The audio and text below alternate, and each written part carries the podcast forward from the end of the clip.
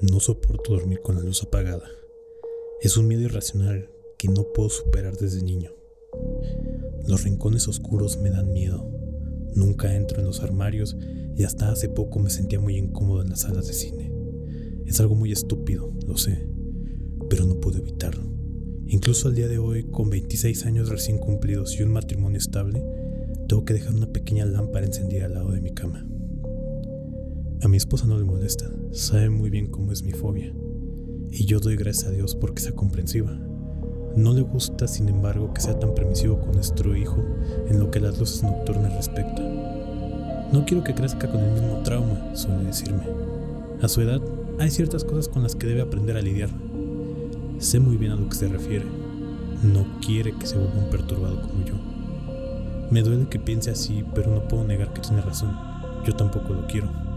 De hecho, sé que mi miedo es absurdo, pero existe un terrible episodio que no puedo olvidar desde los seis años. Es todo culpa de esa maldita alucinación. Yo estaba en mi cama, mirando hacia la ventana con las cortinas puestas. Apenas entraba un leve rayo de luz de luna, pero no es suficiente. La penumbra lo envuelve todo, haciendo imposible que pueda distinguir mi propia silueta. Mi padre acaba de contarme un cuento para que pueda dormir bien, pero lo he olvidado. Ahora en todo lo que pienso es en esa maldita oscuridad. Y entonces lo escucho. Algo está reptando debajo de mi cama. Cierro los ojos con fuerza y me arrebujo entre las sábanas, esperando caer dormido de un momento a otro. Siento una presencia a mis espaldas y el corazón me late desbocado. Es papá.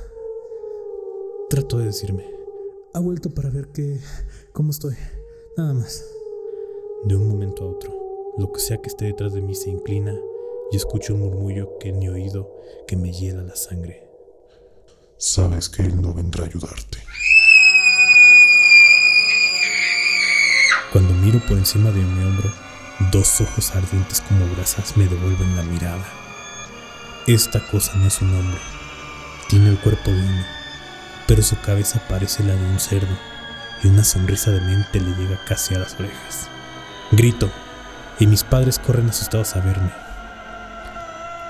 Ahora sé que no fue más que una pesadilla. Claro. Pero ¿cómo volver a apagar la luz cuando el miedo irracional me domina? ¿Cómo hacerlo? Cuando esta misma noche mi hijo me dijo algo que me estremeció como en mi infancia. No apagues la luz, papá. Tengo miedo de que el hombre regrese. ¿De qué hombre estás hablando? Hablo del hombre malo. Lo vi ponerse pálido. Ese que tiene cabeza de cerdo y se arrastra como uno. En ese momento Creí que mis pies ya no podrían sostenerme.